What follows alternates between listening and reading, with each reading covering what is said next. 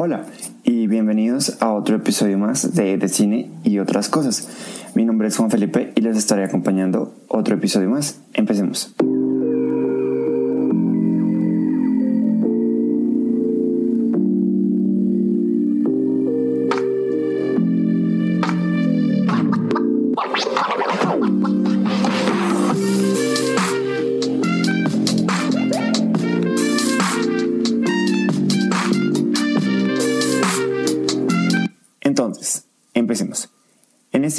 Les daré un pequeño resumen y mi opinión más sobre una mirada crítica de La Mujer Maravilla 1984 o Wonder Woman 84 o 84. Como que. Esta es la increíble segunda parte de esta gran historia, la cual tuvo muchos problemas de estreno por la pandemia. Primero era en junio, luego se pasó que es que a septiembre, luego a noviembre. Eh, recordemos que esta es la segunda parte de la primera película, la cual se desarrolla en la Segunda Guerra Mundial, si no estoy mal. Pero bueno, afortunadamente en diciembre tuvo su debut y la verdad le fue muy bien. Ya hablaremos después. La gran pregunta es, ¿le hizo justicia o no le hizo justicia? Entonces, para sorpresa de muchos, logró impresionar a la Es decir, es una buena segunda parte, sin embargo, tiene sus fallas, ¿no? Como cualquier segunda parte o como cualquier película. Entonces, recordemos que dentro del DC Universe es la segunda vez que esta increíble directa Patty Jenkins dirige una película de superhéroes, en específico una, una película de superhéroes de superheroínas, ¿no? Superhéroes mujeres. ¿Listo? Digamos que eso da mucho, dice mucho del estudio dice mucho como de la libertad que tienen los directores, ¿no? Entonces es realmente impresionante y la cual es protagonizada por una mujer, que debo decir que es una increíble actriz y una increíble mujer, eh, Gal Gal Gadot.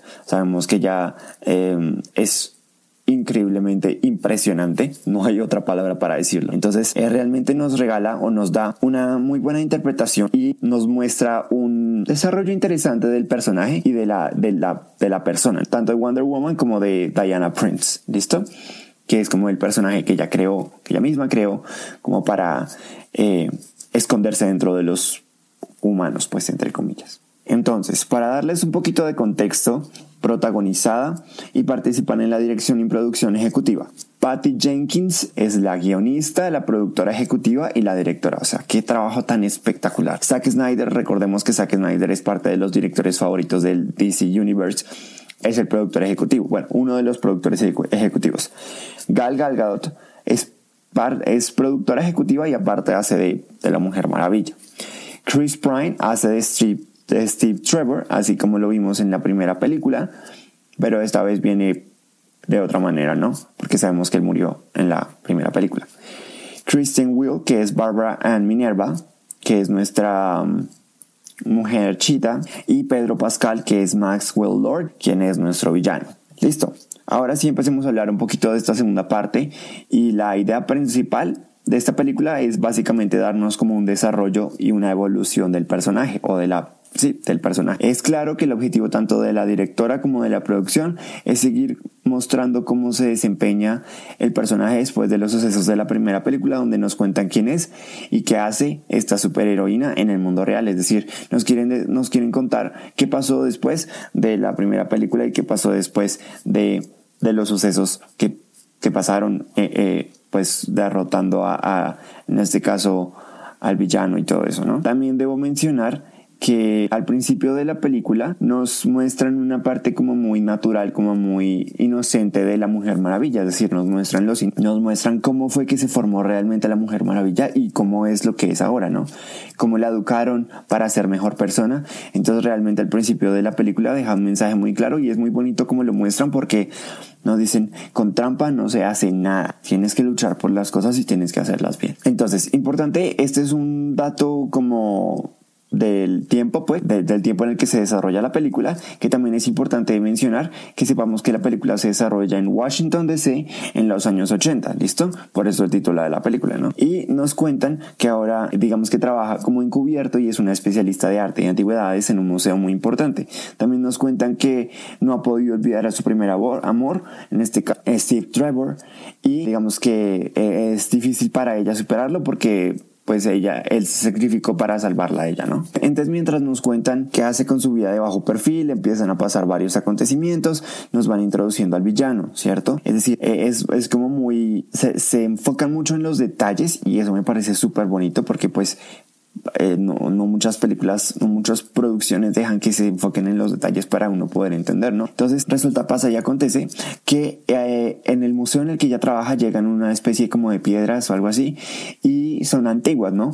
Y una de ellas ella la reconoce, que es la piedra de los deseos. Entonces, eh, nos cuentan un poquito como nos van introduciendo como qué va a pasar. Entonces nos van, nos van introduciendo la historia y el argumento del villano. Siento yo o pienso yo que está basado en los cómics. Entonces, digamos que eso no lo cuentan mientras va cogiendo fuerza. Debo admitir que la primera parte de la película sí es un poquito lenta, entonces nos van contando un poquito de lo que pasa y obviamente pues nos, nos introducen, nos van introduciendo al villano poco a poco mientras se va desarrollando ambas historias al mismo tiempo, ¿listo? Entonces, lo que les digo, en el museo llega, llega esta piedra y aparte de eso llega Minerva eh, o Chira.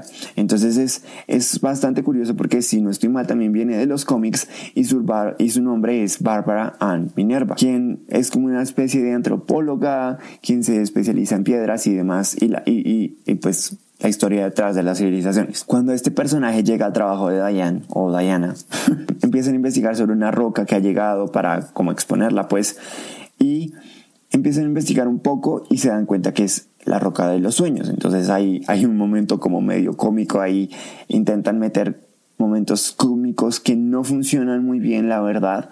Eh, hacen más estorbo que tratar de funcionar bien. Es como, no, es la piedra de los deseos. Dice que si la coges y le pides un deseo, te lo, te lo vuelve realidad, ¿no? Entonces, eh, lo que no saben es que sí puede cumplirlo, sin embargo, no lo cumple como ellos quieren o como las personas esperan, y aparte de eso te quitan algo. Es decir, tienes que sacrificar algo para poder obtener tu deseo, ¿no? Entonces empiezan a investigar un poco y junto al equipo de investigación del museo, Diana eh, pues descubre que, que, que sí funciona y bueno, pero lo que les digo, sacrificando algo muy importante. Entonces Diana y Chira descubren qué es y empiezan a investigar y ahí es donde nos empiezan a introducir a nuestro villano eh, Maxwell Lord, ¿no? Este señor es como un inversionista en petróleo que le fue muy mal y Maxwell Lord se empieza a acercar a Chira como en una como en un evento del, del, del museo, algo así. Y eh, pues obviamente el objetivo es robar, robar la, la, piedra, ¿no? Entonces cuando logra robar la piedra, se va como a su oficina antigua y, y pues eh, dice como yo... Ah, bueno, antes de eso, recordemos que, perdón, les, perdón, les, les hago un paréntesis ahí. Antes de eso, recordemos que Chira había pedido ser como Diana, ¿Listo? Es decir, una mujer fuerte, no, que no, lo, no, que no lo sea, sino que ya no lo creía, ¿no? Entonces, una mujer fuerte, independiente, guerrera, bueno, etcétera, etcétera, como las características de la Mujer Maravilla. La Mujer Maravilla había pedido ser, eh, ser no, recuperar a Steve, ¿cierto? Y bueno, nuestro villano pide ser la roca de los deseos, es decir, I want, eh, dice como I, I want to be um, the stone of the, of the wish, um, itself, algo así dice más o menos. Perdónenme el inglés, no me sé muy bien el, el libreto, ¿no? Entonces sí, eh, lo que les digo. Y aparte de eso, eh, pues obviamente no saben que, que, van a sacrificar algo, ¿no? Es decir, si por ejemplo Chira pide ser como, o bueno, Minerva pide ser como Diana, no sabe que le quita como su inocencia.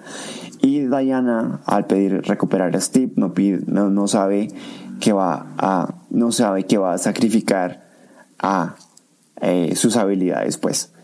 Entonces, cuando Diana pide eso, sin saberlo, Steve se presenta de una manera extraña en el cuerpo de otro hombre, tratando de buscarla a ella, pero recordemos que no es él. Ella piensa que es él y durante toda la película pues ajá, es él, pero para nosotros, es decir, para el mundo exterior lo ven como otra persona porque está en el cuerpo de otra persona. Lo, sé, sí, sé, sé, que suena raro, pero así es como no lo intentan explicar en la película y cómo lo van desarrollando. Entonces, mientras eh, tenemos esta distracción de, de, Steve y que él volvió y bueno, e, ella le enseña todo lo nuevo, eh, le enseña el arte y una parte bastante cómica que puede que si funcione es como todo es arte, ¿no? Y es más mirando una, una caneca y es como, no, ella solo es una caneca, entonces es bastante cómico esa parte, ¿no? Como que intentan suavizar eh, los momentos forzados, ¿no? Porque se extiende mucho esa parte, ¿no? Es como se extiende un poquito más de lo normal, ¿no? Entonces, bueno, mientras ella está distraída y que parece que el romance no parece, no parece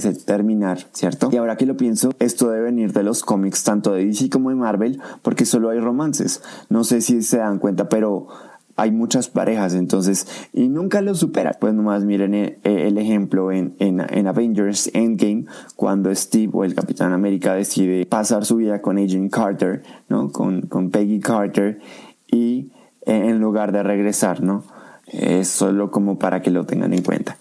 Entonces, regresando a la película, mientras ella está distraída, sin saber que va a ir perdiendo sus habilidades, nuestro villano ya ha conseguido la roca gracias a, Bárbara, ¿cierto? Y bueno, cumple su, su, su, deseo, ¿no? Y cualquiera que lo toque podría pedir un deseo sin saber, pero obviamente sacrificando algo, ¿no? Y esto lo ayuda para cumplir con el objetivo o el plan de poder hacerse millonario o poder hacerse importante y poderoso después de haber fracasado con las inversiones en el negocio del petróleo. Porque la familia no creía en él, los inversionistas no creían en él y pues él lo único que quería era poder estar con su hijo, pero para eso necesitaba demostrar que tiene como que es capaz, ¿no? Entonces, bueno, eh, hay, hay una escena realmente impresionante. ¿Se notan un poquito los efectos especiales? Sí. Digamos que lo intentan opacar, no. Lo intentan ocultar, no. Pero hay veces que la gente normal, por decirlo así, la gente que no se, como que se enfoca mucho en los detalles, eh, pues no lo ve, ¿no? Pero hay una escena que es donde están persiguiendo a Maxwell, que están como en Egipto o algo así, y eh, se, se, va dando cuenta que está como desestabilizada. Entonces hay unas escenas súper chéveres donde va eh, saltando camiones, da saltos gigantescos y como que intenta volar. Eh, pero bueno, se da cuenta que, se, que está desestabilizada y empieza a perder sus poderes y habilidades y, y, aún, y empieza como a perder esa inmunidad. Entonces se lastima y bueno. entonces no logran atrapar a, Maxwell antes de que obligue al, al, a uno de los príncipes como del, del, del, petróleo, algo así, a que pues le entregue todo su imperio. Y aparte de eso hace como que tracen una línea fronteriza entre un país y otro donde ya había paz pero pues siguen los conflictos por el petróleo no entonces lo que nos cuentan lo que nos van contando después es que a nuestro villano le van quitando la salud. Entonces, cada vez que lo toquen y pidan un, deseo, le van quitando la salud. Entonces, se da cuenta de esto y lo que hace es que hace que las, las personas pidan más deseos para poder quitarles salud a ellos, ¿no? Lo que no sabe es que realmente eso no lo va a llenar, ¿cierto? Entonces solo lo, solo lo hace para poder estar con su hijo y pues poder demostrar algo, ¿no? Entonces, eh, se da cuenta de que se sale de control y utiliza a los altos miembros de la, de la Casa Blanca, especialmente al presidente, para que le den acceso como un centro de transmisión donde es satelital y según lo que explican, medio explican ahí en la película, es cuando se está transmitiendo es como si la gente estuviera tocando a la persona que está en esa transmisión. Entonces eso es lo que él necesita para que puedan pedir más deseos y más deseos y más deseos y él se pueda volver más poderoso. Entonces, uno, eso. Dos, que después de eso empieza como una guerra entre eh, Rusia, bueno, Unión Soviética y Estados Unidos, porque eh, como que empiezan a lanzar misiles y bueno, esa parte no la entendí muy bien. Eh, intenté ver un resumen, pero no me quedó muy claro. Pero bueno, entonces el caso es que tiene acceso y pues se da cuenta de que puede alcanzar a más personas para que pidan deseos y él no se enferme y pues pueda, pueda lograr su objetivo más bien. Entonces, después de que, de que, ah, bueno, eh, aquí hago un paréntesis, voy a contar primero esta parte y luego les cuento lo que pasa ahí mismo, ¿no? el caso es que después de ver que realmente no, no está satisfecho o no está feliz con lo que está haciendo, es decir, cumpliendo deseos y lo, haciéndose poderoso, em, se da cuenta que, bueno, uno eso y dos, no, no logra lo que deseaba, ¿no? Entonces, eh, porque empezó a hacer estragos en todo el mundo, es decir, puso en conflicto a Medio Oriente, hace que lancen los misiles entre la Unión Soviética y Estados Unidos y crea una crisis social, es decir, la gente se vuelve loca y, bueno, el, mundo, la gente se vuelve loca y aquí pues el mundo empieza a enloquecer, ¿no? Perdónenme la redundancia.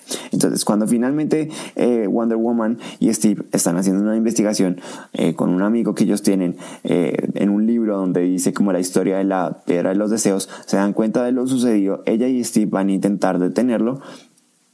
Y finalmente, eh, algo que podría decirse que nos muestran una habilidad que sabemos que tiene o que nos o que medio sabemos que tiene de, los cómics tal vez es que van a como a un van como a un centro militar de Washington toman un jet y la Mujer Maravilla finalmente convierte el jet invisible. Entonces es como un 4 de julio, si no estoy mal. Y, bueno, hay muchos juegos técnicos y esa escena es impresionante, es realmente espectacular. No sé cómo la lograron. Se ve muy bonita, no se ve para nada falsa. Entonces, bueno, entonces empiezan a investigar y eh, si, si la persona que había pedido el deseo dice en voz alta, renuncio a mi deseo, automáticamente se van eh, deshaciendo los deseos y todo va volviendo como a la normalidad. ¿Listo? Entonces, digamos que esta es la persecución que hacen eh, en el jet. Llegan como al centro aislado donde está la transmisión. Entonces, eh, y cuando ya saben revertir, la idea es que él lo diga en voz alta para que primero todos los deseos se deshagan y segundo para que como que todo vuelva a la normalidad, ¿no? Entonces, bueno, lo persiguen y llegan al super secreto lugar de transmisión global. Y, ah, otra cosa que es importante mencionar es que hay un, como un, como una armadura eh, antigua de la Super Mujer Maravilla, pues de la Mujer Maravilla original, que es dorado con un escudo y unas alas impresionantes y se ve supremamente espectacular. Realmente eh, el diseño de producción es súper bonito. Y bueno, Wonder Woman y Cheetah pelean. Esa, esa parte es es interesante, es, es bonita, es, no, no, es bonita, me refiero a que es impresionante porque es, es bien estética, los movimientos, la pelea, eh, bueno, Chita llega eh, así súper empoderada porque pidió ser un gato, o bueno, en teoría pidió ser alguien más poderoso, pues, se ve, es, entretenido, es entretenido, eh, pues Wonder Woman con su nueva armadura y bueno, al final logra derrotar a Cheetah porque le logra demostrar pues que ya no necesita nada, sino simplemente debe ser como es y, nada más para que se valore sin necesidad de cambiar algo que ella no es, ¿no? Y bueno, eh, realmente eh, Cheetah termina siendo electrocutada más o menos y bueno, después de intentar derrotar al villano porque llega al centro y lo intenta como parar y no lo logra. Entonces, em, después de que Wonder Woman sale un poco lastimada, le, utiliza el lazo de la verdad y mientras ella habla, con, eh, empieza a decir todas las verdades, ya es donde envía un mensaje como a través de ella, más o menos. Esa parte no la tengo muy clara, es, es confusa, pero es donde empieza como a decir la verdad y él inconscientemente empieza a renunciar al deseo y eh, pues obviamente eh, todo empieza a volver a la normalidad porque entonces todo el mundo empieza a decir eh, renuncio a mi deseo, renuncio a mi deseo, ta, ta, ta. Y entonces todo va regresando a la normalidad y nuestra superheroína, la Wonder Woman, termina salvando al mundo, ¿listo?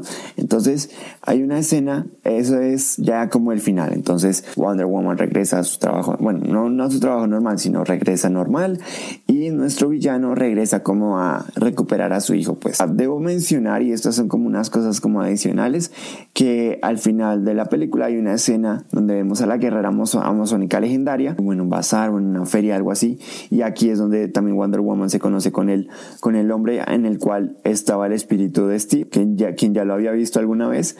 Pero lo más importante es que vemos a la Wonder Woman original o a la Wonder Woman legendaria que es Linda Carter. Bueno, no, interpretada por Linda Carter, ¿no?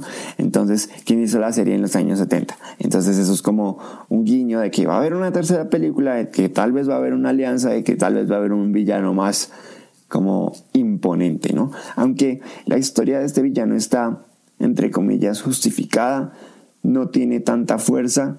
Y lo que les decía al principio, la pregunta es, ¿le hace justicia esta, esta segunda película a la primera? Sí y no. Tienen sus cosas buenas, tienen sus cosas malas, cosas por mejorar. Es un poco lenta, hay que decirlo, pero bueno, lo, lo que les decía, para hacer una segunda película y siguiendo con la narrativa y el estilo de la, de la directora y de la, pues de la historia de la Mujer Maravilla, lo que nos contaron en la primera película, yo no diría que, lo que les digo, no diría que es la mejor, pero tampoco es la peor. Sí falló en algunas cosas y se sentía como, como caída, como que no tenía argumento en otras, pero al menos eso estuvo como ahí, como, como intentando ser una buena secuela, teniendo en cuenta la apuesta de DC, que obviamente es ya no, o sea, vamos a ver una película de Batman, espero, y espero que este man vampiro le haga justicia al personaje porque realmente para mí el mejor Batman es el último. Eh, para mí, la verdad, el último fue el mejor, ¿no? Hay algunos que dicen que no, para mí de los mejores que ha tenido, ¿no? Entonces, teniendo en cuenta la apuesta de DC, claramente eh, destacando la dirección por segunda vez consecutiva, que eso nunca pasa, de Patty Jenkins, digamos que es en general una buena película. Yo le daría, nunca califico las películas en el podcast, no lo voy a empezar a hacer, pero en esta específico, tal vez le daría 7 6.5 estrellas o puntos, pues eh, por lo que les digo, es una buena película, pero digamos que eh, se disfruta, hace reír en ciertos momentos, algunos forzados, algunos no, pero es buena para pasar un buen momento, agradable para los que disfrutamos y amamos el cine. Y por último, eh, quiero agregar algo como más técnico, como más específico, en la parte de dirección y el diseño de producción está supremamente bien realizado. Es decir, el problema no es la dirección ni la producción, el problema es la historia, ¿no? Eh, pero realmente eh, le da una atmósfera eh, a lo que quiere transmitir. que es como la segunda parte, como la continuación de la historia, y realmente los efectos especiales son realmente impresionantes y digamos que lo hacen de la manera para que la gente no se fije en eso, para que no, no, no vean que es como CGI, que es como efectos por computadora y así, ¿no? Pero el manejo de las cámaras y las escenas y los tonos que usan, eh, pues es bastante eh, bueno y bastante, digamos que bien manejado. Entonces eso me parece súper bien. Entonces yo creería que esto es todo por este capítulo. Eh, espero les haya gustado muchísimo. Eh, perdónenme mi voz, no sé qué le pasa. Entonces listo, esto sería todo por este capítulo. Hablamos de la súper increíble eh, Mujer Maravilla, de su segunda película, en donde nos van desarrollando el personaje y nos cuentan un capítulo más, ¿no? Así fue como... Gal Gadot lo mencionó. Un capítulo más de esta historia con un villano, si no estoy mal, que se basa en los cómics, una historia que podría decirse que es original, que le falta un poquito de fuerza, le falta, pero eh, digamos que se disfruta y logra su objetivo que es contar una historia. Entonces espero que le den una oportunidad para verla y que les guste. Muchas gracias por acompañarnos en otro capítulo más de cine y otras cosas. Espero que lo hayan disfrutado. Nos vemos en otro capítulo y recuerden que estamos disponibles en todas las plataformas digitales. Anchor, Podcast, Spotify, Apple Podcast, Google Podcast, Overcast, Breaker. Recientemente estamos en YouTube. Y por favor, no olviden seguirnos en todas nuestras redes sociales. En Instagram y en Twitter estamos como Profan7 y en Facebook como Fanatics by Profession. Muchas gracias.